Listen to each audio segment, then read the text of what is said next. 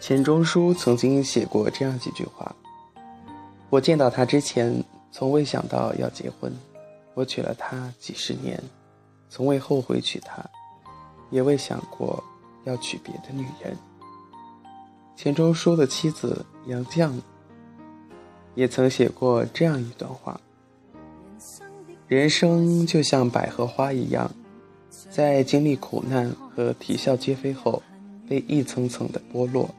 直至把内心展示出来，成为百合心。Hello，亲爱的听友们，您现在正在收听的是励志 FM 八五零幺三《指尖流年》，一世情缘，我是小熊。今天我们一起走进钱钟书和杨绛的故事。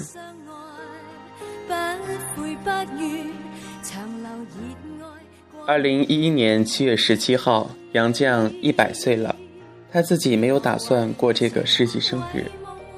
记者蜂拥而至，杨绛轻描淡写的说：“如果有人想给我过百岁生日，那么就替我吃一碗长寿面吧。”这个时候，她的丈夫钱钟书已经和她离散十几年了。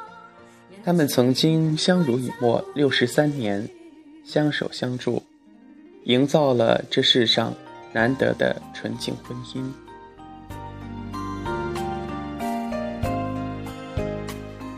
钱钟书和杨绛是在清华园认识的。杨绛出身名门，是大家闺秀。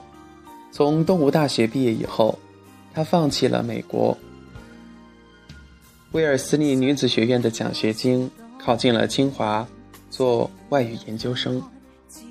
关于这个选择，杨绛的母亲后来用缘分来解释：脚上拴着月下老人的红线呢，所以心心念念只想考清华。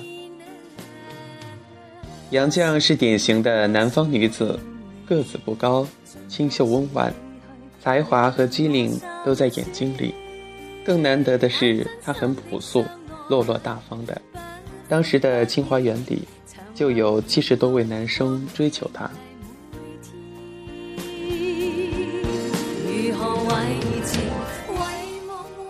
那年是一九三二年，钱钟书也在清华园西方语言文学系念书。钱钟书是杨绛的老乡。钱钟书是清华园里小有名气的才子，他时常穿着一件布大褂，一双布鞋。戴着一副老式大眼镜儿，走起路来脚下生风，风度翩翩。一九三二年三月，杨绛和钱钟书他们第一次在校园里见面的时候，并没有多说话，匆匆一面，却给对方留下了深刻的印象。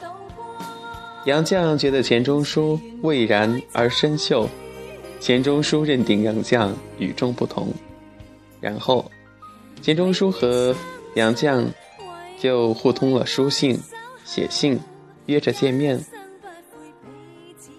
约在公子厅见面。杨绛如约而至。见面第一句话，钱钟书就向杨绛澄清了一个误会，说自己并未像传言说的那样已经订婚。杨绛乐了，他说。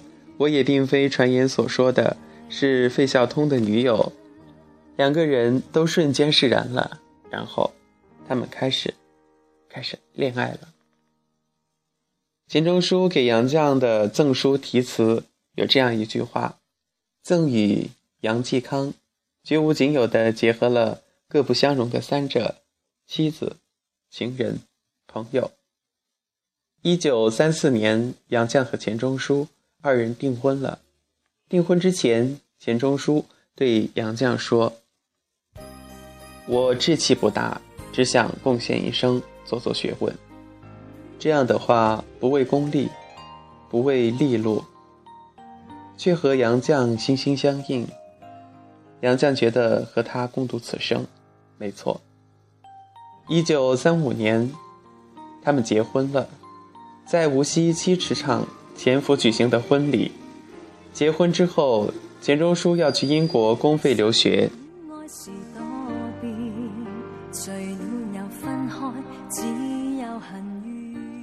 这时候杨绛还没有从清华毕业为了能跟他一起走杨绛放弃了毕业大考和钱钟书一起到英国牛津大学念书去了。到了牛津，他们生活很简单，志趣相投。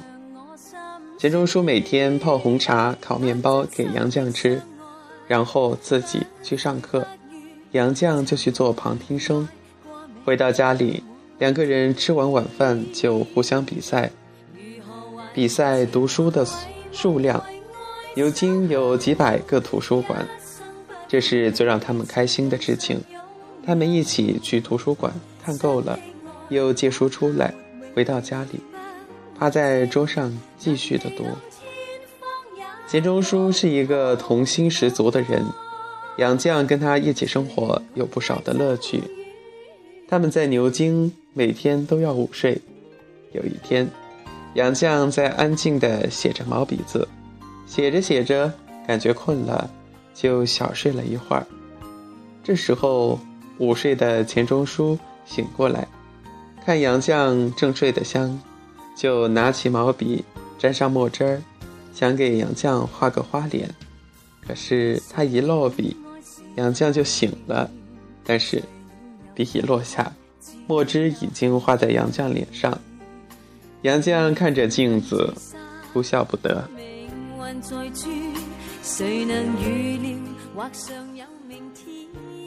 杨绛去洗脸，但是皮肤吃下了墨水，怎么洗也洗不干净，脸皮像纸一样，快被洗破了。杨绛生气了，钱钟书像个犯了错的孩子，手足无措，连连道歉和承诺，以后再也不做这样的恶作剧了。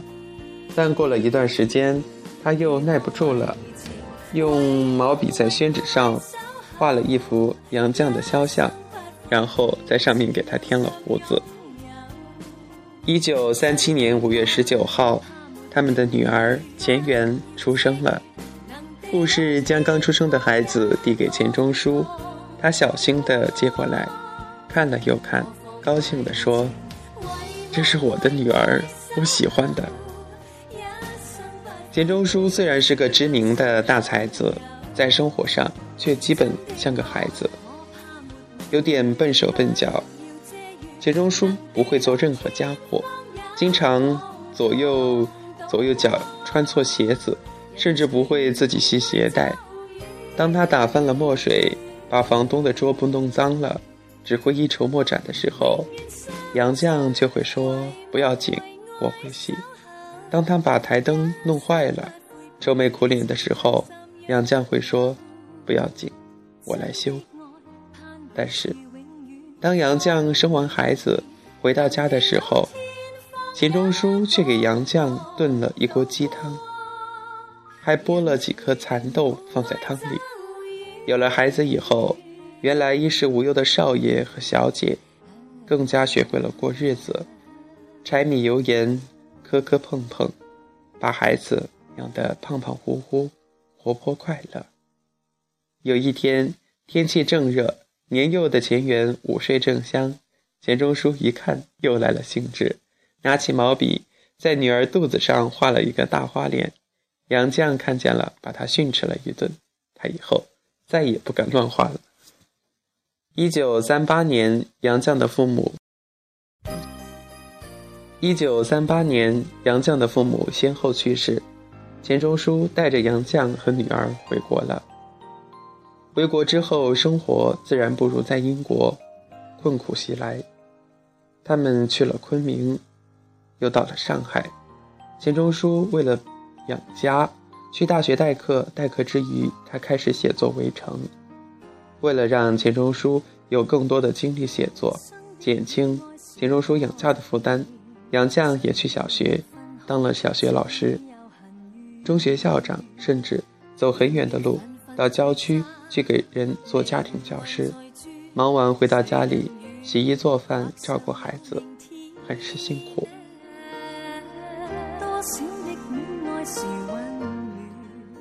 那时候的上海女人，时兴追赶潮流，穿长裤系皮带，但杨绛仍然喜欢穿旗袍撑一把阳伞。徐徐前行，显得温文尔雅。钱媛是个非常聪明的女孩，从小就看了很多书。有一次，钱钟书出差很长时间，从外地回到上海，四岁的钱媛都有点不认识他了。看他走进妈妈的房间，钱媛就说：“这是我妈妈的房间。”钱钟书快乐了，把他拉过来。那我问问你。是我先认识你妈妈，还是你先认识？钱媛说：“当然是我先认识啊！我一生下来就认识，也是长大了才认识呢。”钱钟书哈哈大笑。在上海，钱钟书用两年时间写完《围城》。一九四八年，牛津大学、香港大学、台湾大学先后邀他去任教，但是都被钱钟书婉拒了。钱钟书曾经说过这样一句话：“人的遭遇，终究是和祖国人民连在一起的，不是故国之外无世界，但不是我的世界。”一九四九年，钱钟书和杨绛重返清华大学。一九五八年，杨绛决心自学西班牙语，翻译《堂吉诃德》。杨绛无师自通，锲而不舍地完成了这个看似不可能。可能完成的工作。那一年，杨绛已经年近五十岁。岁月流逝，他们都慢慢老了。杨绛的语录曾有这样一段话：“我们三，却不止三人，每个人摇身一变，可变成好几个人。阿元长大了，会照顾我，像姐姐；会陪我，像妹妹。”会管我像妈妈。阿元常说：“我和爸爸最哥们儿，我和妈妈，我们是妈妈的两个小顽童。爸爸还不配做我的哥哥，只配做弟弟。我又变为最大的。钟书是我们的老师，我和阿元都是好学生。”一九六六年，文革来了，杨绛被揪了出来。在千人大会上，他被扭到台上，满脸通红，戴着白帽子。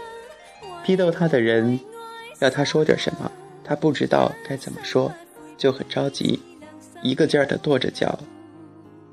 钱钟书在台下看着自己的妻子这样受辱，他无能为力，所能做的就是扭头，转身离开会场。没过几天。钱钟书也被揪出来，罪名是资产阶级学术权威。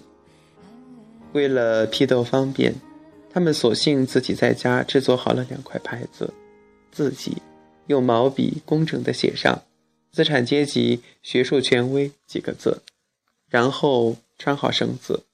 每天上班之前，他们把各自的牌子都挂在胸前，互相鉴赏一番，再不卑不亢的。手挽手出门去，任凭路边的孩子哄笑，他们仍旧昂首阔步。杨绛被罚清洗厕所，他把积满陈年污垢的女厕所擦得焕然一新，进去的人吓了一跳，不禁心生敬意。这个扫厕所的女人，可是令人敬重、敬重的精通四国语言的大翻译家呀！钱钟书被贴了大字报，要他去参加国宴。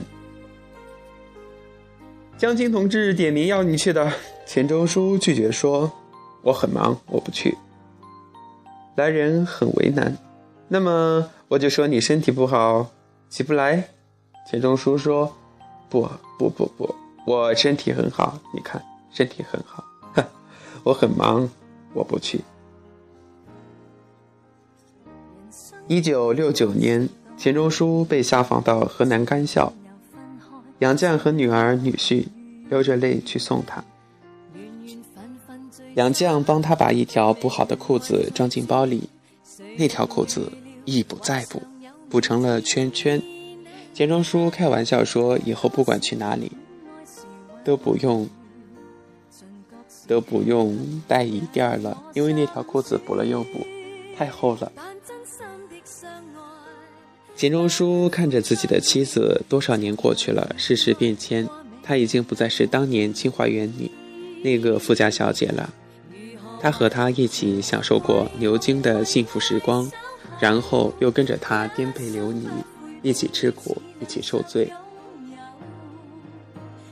还要面临眼前的离别。车还没开，钱钟书一个劲儿的催他们快回去，他自己心里太难过了。更不想看到他们流泪的样子。一九七零年，杨绛也被下放到河南干校。他走的那天，女儿钱媛一个人去送他。一个月以前，钱媛的丈夫因为受不了批斗，受不了批斗迫害，自杀了。杨绛心疼女儿，却不能不走。他一走，就剩下女儿钱媛一个人。在北京了。杨绛的《干校六记之下放级别》中有这样一句话：“上次送莫存走，有我和阿元，还有德一；这次送我走，只剩下阿元一人。德一已于一月前自杀去世。莫存就是钱钟书，阿元就是他的女儿钱媛。”德一就是钱媛的这个丈夫，在干校，杨绛被安排在菜园干活。菜园里活不重，闲的时候他就搬个小马扎，坐在院子里看书。钱钟书当时在做收发员，他每次去取报纸和信的时候，经过菜园，就会去找杨绛，两个人短暂的聚一会儿，在菜园里晒晒太阳，聊聊天儿。临别的时候，钱钟书还会递一个东西给他，那是一个小礼物，或者是他寄给他的信。钱钟书说：“当着心爱的男人，每个女人都有返老还童的绝技。”文革结束后，钱钟书和杨绛回到了北京，这么多年的动荡生活终于结束了。有一天，杨绛要他。要把他给钱钟书织的一件旧的不能再旧的毛衣捐掉，但是啊，钱钟书紧紧地抱着不放。一九九五年，钱媛生病了，咳嗽、腰疼，到后来，他竟起不了床。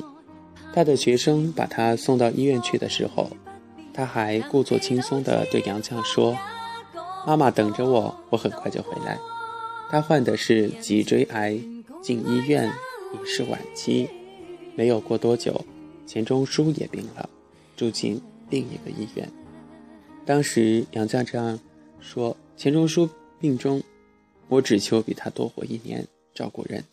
男不如女，我尽力保养自己，征求夫在先，妻在后，错了次序就糟糕了。”钱钟书在病榻之上，全靠杨绛一个人照顾。他当时已不能吃，只能靠鼻饲。杨绛每天给他精心做饭，菜做成糊糊，鱼做成粥，把小刺儿一根一根的挑出来。那段时间，钱钟书住在北京医院，钱媛住在西郊的医院，杨绛要两边跑着，非常非常的辛苦。钱媛担心他去医院看他太劳累，总是说自己的病已经很好了，不要杨绛经常来看他。杨绛只能常常给女儿打电话，他们在电话里聊什么最好吃。在病中，钱媛仍然在坚持写作。钱媛曾写下这样的话：“人生在世，应爱惜光阴。我因住院躺在床上。”看着光阴随着滴滴药液流走，想写点父母如何教我的事儿，从识字到做人，也算不敢浪费光阴的一点努力。有一天，杨绛去看钱媛，因为每次打电话，钱媛都嘻嘻哈哈，他以为女儿的病不会重到那个地步，但是这一次，看到女儿在病床上连翻身都困难了，他心里很明白。只有心痛，女儿心里也明白。杨绛看着女儿，女儿看着母亲，他们都不知道说什么，一句话都没有。一九九七年三月三号，杨绛再次去看望女儿，离开的时候，他拉着女儿的手说：“安心睡觉，和爸爸都祝你睡好。”一九九七年三月四号下午，钱媛在睡眠中去世。三月八号，钱媛的告别仪式，钱钟书和杨绛都没有参加。杨绛对钱钟书隐瞒了这个消息。钱媛的学生将他的骨灰坛埋在了北师大的一棵古松下。几个月以后，杨绛从那里路过，他远远地看着那棵树，没有走过去。他说：“他觉得女儿不在那里，但他也知道她去了哪里。”有一天，杨绛对病中的钱钟书说：“我要写一个女儿，叫她陪着我。”当时已经不能开口说话的钱钟书点头表示同意。一年之后，钱钟书也走了。杨绛说：“我们三失散了。”百岁生日前，杨绛给读者写的公开信中有这样的内容：二零零三年七月，九十二岁高龄的杨绛写完并出版了《我们三》。在书的扉页上，他写着：“我一个人思念我们三。我今年一百岁，已经走到了人生的边缘的边缘。我无法确知自己还能往前走多远。寿命是不由自主的，但我很清楚，我快回家了。我得洗干净这一百年沾染的污秽，回家。”我没有登泰山而小天下之感，只在自己的小天地里过平静的生活。细想至此，我心静如水。我该平和地迎接每一天，过好每一，准备回家。杨绛已经一百多岁了，他经历了整整的一个世纪。这些年。他把和钱钟书所得的八十多万版的这个税，全部都捐赠了。一个人住在北京的一个普通的小区里，杨绛住的房子是这个小区几百户人家里唯一没有封闭、没有闭合阳台的，因为他要让这个房子保持和钱钟书在的时候一个样。现在杨绛最喜欢做的事儿，就是在阳台上晒一晒太阳。那一幢二十世纪七十年代的危房，楼下有大树和草坪。他的家里，白墙、水泥地、明亮的玻璃窗、书柜和沙发，还有保持着钱钟书在世的时候的样子。天花板上有几个手印。那是这些年他自己换灯泡的时候留下的。看到记者对他家里的描述，我的脑子里在想象，在那个简单素净的房间里，阳光在尘埃里照出一条光线，一个九十多岁、白发苍苍的老人，如何慢腾腾地把椅子放在桌子上，然后。再站在椅子上，去换日光灯。在他们的书桌上放着他和钱钟书的合影，他们站在一起，微笑着。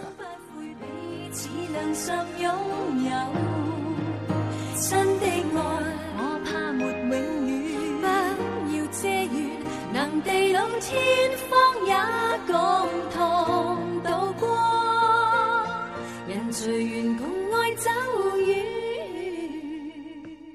好了，亲爱的听友们，本期《一世情缘》到这里就结束了。我是你们的主播小熊，感谢您收听本期节目，咱们下期节目再见吧。